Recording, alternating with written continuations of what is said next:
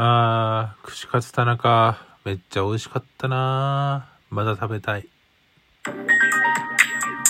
マーティニーシステムラジオ。はい、えー、皆さんこんばんは。マーティニーシステムラジオのリナタムです。このラジオではですね、えー私の日々の雑感だったりとか、えー筋トレの話とか、そういったことをゆるーくお話しするラジオとなってます。短い時間ですが、聞いていただけると嬉しいです。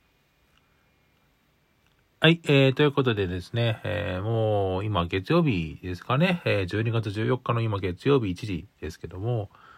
はい、土日いかがだったでしょうか皆さん。はい、充実したら休日を送ることができたかな？はい。あの、ちょっと前回のね、あの、ラジオは、まあ、酔っ払ってる状態で、しかもなんか久しぶりで、みたいな形で、まあ、ぐだぐだだったんですけども、はい。あの、まあ、ちょっと、定期的にというか、まあ、不定期に、まあ、ラジオは更新していこうかな。まあ、毎日でもいいかもしれないですけどね。ちょっとまあ、気が向いた感じでやろうと思ってるんですけど、はい。とりあえず土日があったんでですね、土日は、えー、いろいろと、それの話を、まあ、今日はしていこうかなと思うんですけど、えっ、と、ツイッターでも上げてたんですけども、まず、髪の色をですね、変えました。はい。ということでですね、僕の髪の色がですね、えー、紫の、えー色に今変わっています。前はね、金髪、まあ、えっ、と、銀色だったんですけども、銀色のカラーも落ちまして、で、ちょっと、ね、黒色のね、地毛がやっぱちょっと目立ち始めてきたので、髪の、えっ、と、ブリッジをまかけ直してですね、えー、ちょっと色を、えー入れてます。今はですね、紫のあの、ヘアカラーをつけた、使ったんですけども、なんか元のね、色がね、明るかったのか、何なのかわかんないですけども、えっと、なんかどうもね、あられちゃんっぽい感じの 色になっていますね、髪の色。はい。まあまあまあ、ちょっとね、失敗したとは言わないし、これもね、意外と気にはなってるんです。気に、気に入ってはいるんですけども、まあ、思った色ではないなっていう 感じです。思ったような色ではないので、うん、どうしようかなっていう感じですね。まあまあしばらくはこれでいこうかなと思うんですけども、次の色何にしようかなっていう感じではありますね。うん。はい。で、それが金曜日？金曜日かな？金曜日か夜の、あ、土曜日の夜中だったかな？に変えたのかな確か。うん、そんな感じでした。うん。で、まあ土曜日ですね。はい。あのー、ほんとね、3年ぶりのね、友人にちょっと会ってですね、なんかそいつが、なんかその、今まで、まあ事務職だったんですけどね、その子。で、女の子なんですけど、あの、なんか唐突にですね、インスタの DM で、あの、私パソコンのなんかアプリを、プログラミングをやりたいっていう唐突なことを言われまして、で、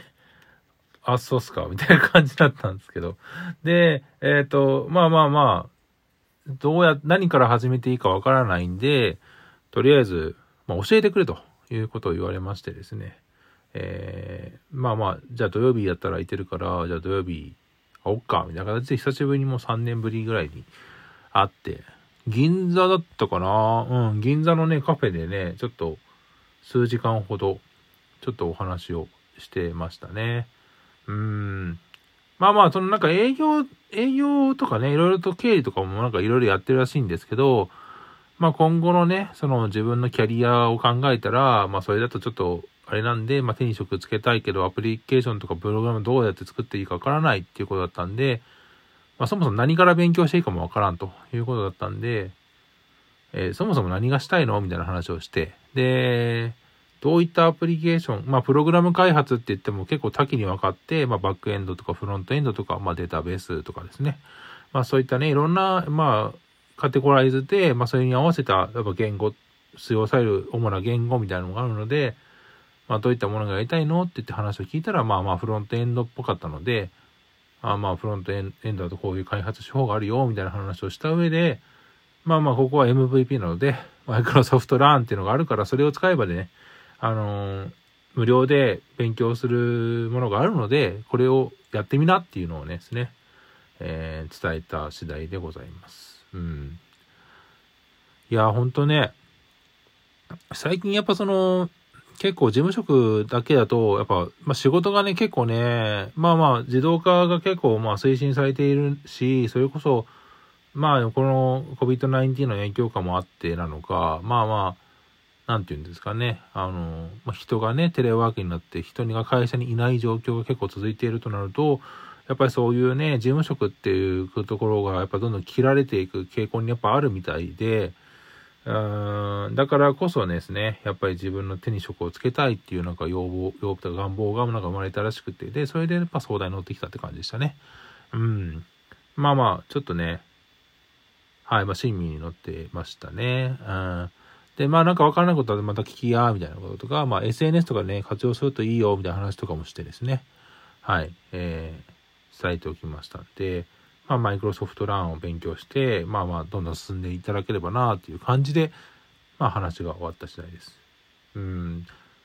まあ本当大変みたいですね。そういった、やっぱそのキャリア、技術職のないキャリアの、で、まあパソコンやってるけど、まあその技術職じゃない人は、やっぱ今結構大変らしいですね。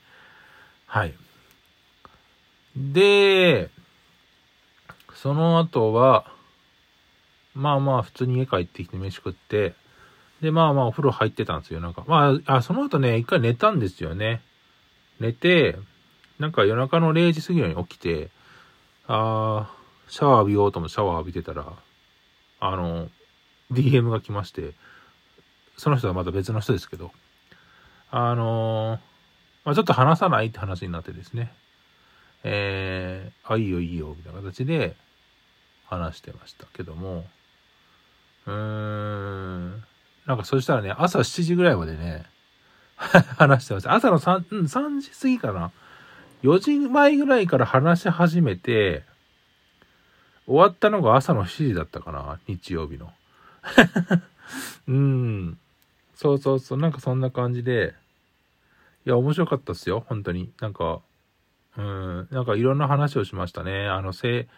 あの、まあ、それこそなんか、なんか僕がたぶんたぶんたまたまつぶやいたですね、あの、まあ、ツイッターの DM だったんですけど、あの、あの、まあまあ、無視される方が、まあ、拒絶されるより辛いよね、みたいなことをですね、ツイッターで上げたところですね、ああ、それ本当そうなんですよね、みたいな話から、まあ、会話するって話になってですね、お話をしたんですけども、そうなんですよね。あの、で、その中で、まあ僕とかがもう言ってたんですけど、あの、結構ですね、あの、割とそのストーカーとかがですね、発生するところっていうのは結構、まあ、優柔不断の態度とか、それこそなんかはっきりとこう伝えてない状況で結構起きやすいのかなって僕結構持論で持っていて、あの、なんかその、相手の行動が自分にとって、ああ、ちょっとこれ嫌だなとか、まあ気持ち悪いな、みたいなことってやっぱあるじゃないですか、そういうのって。で、そういう時に、それって気持ち悪いからやめてって多分初期で打ってれば、多分それは多分やめるんですよ。それを取ってはいけないから自己反省するパターンが、まあまあ大体多いと思うんですよね。だけど、それに対してなんか反応を冷ややかにするとか、それこそなんか無視するとかをすると、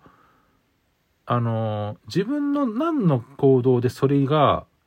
発生し始めたのかわからないから、やっぱ聞きたくなるわけですよね、その人って。で、そうなるけど、結局反応がないと、結構、あの、鬱憤が溜まっていって、しかも、なんか変な妄想に入るわけですよ。やっぱこう想像し始めるんですね。なぜそういうことが起きたのかっていう。で、まあ、ネガティブに発生するのか、もうポジティブになるのかは、まあ、その人の性格があると思うんですけども、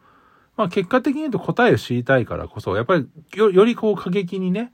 いろんな手法を試して始めるんですよ。でも、受け取ってる側としてはもともと気持ち悪いとかね、そういったものがあって、そういう控えてるわけですから、だんだんだんだんこう、反応もしないってなると、いろんなね、手法を試し始めると、やっぱり、どんどんですね、いろいろとこうやってくるわけで、で、結果的に、もう気持ち悪いから拒絶ってなったら、まあこっちの、やっぱ言ってる方は、いや、それはもう、何としてでもやっぱ問い詰めたいじゃないですか、そうなってくると。なので、やっぱり、それでやっぱこう、いや、その武力行使じゃないですけども、まあ強引でもやっぱ効かないと気が済まなくなってるだろうから、うわーっていうような、まあ状況になるんじゃないかなっていう、まあそういったのがね、多分走るんだと思うんですよね、結局。まあ、まあモデル駆動じゃないですけど、まあストーカー駆動型みたいなのが多分ね、起きるんじゃないかなってちょっと持論があって、なので、だからこそ、なんか、その、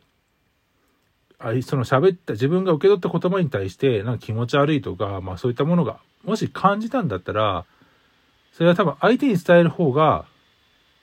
多分その、自分としても多分メリットがあると思うし、ちゃんとね、そういったことを言ってあげるっていうのは、相手のためにもなると思うから、で、変なそのことにならない、なりにくくなると思うんで、まあ拒絶とか、ちゃんと、その時はちゃんと嫌いな嫌いとかですね、はっきり言うべきかなっていう話を、まあしたわけですよ。はい。